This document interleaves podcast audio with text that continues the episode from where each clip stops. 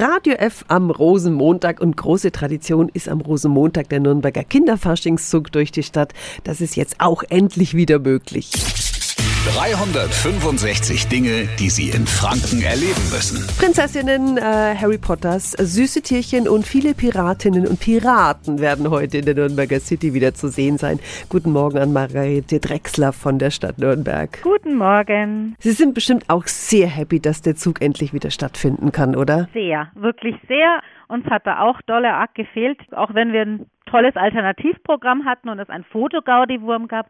Es ist nicht das gleiche wie live mit Kindern unterwegs zu sein. Und was erwartet alle Kids und Eltern heute? Das wird auf jeden Fall wieder eine bunte Kinderschar. Bei uns laufen ja immer Einrichtungen mit, also Kindergärten, Hortgruppen, Schulgruppen, Faschingsvereinsgruppen.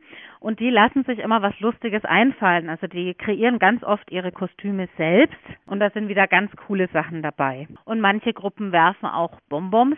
Von daher kann man da sicherlich auch wieder das ein oder andere Süßteil abgreifen. Oh ja, Sie dürfen jetzt gern nochmal Werbung machen. Das mache ich gerne. Also kommt alle zu unserem Rosenmontags Kinderfaschingszug. Wir laufen los um 13 Uhr an der Lorenzkirche und wir empfehlen immer allen, verteilt euch gut auf der Strecke, weil ganz am Anfang ist es wirklich sehr voll. Da ist es dann schwieriger, einen Bonbon zu bekommen.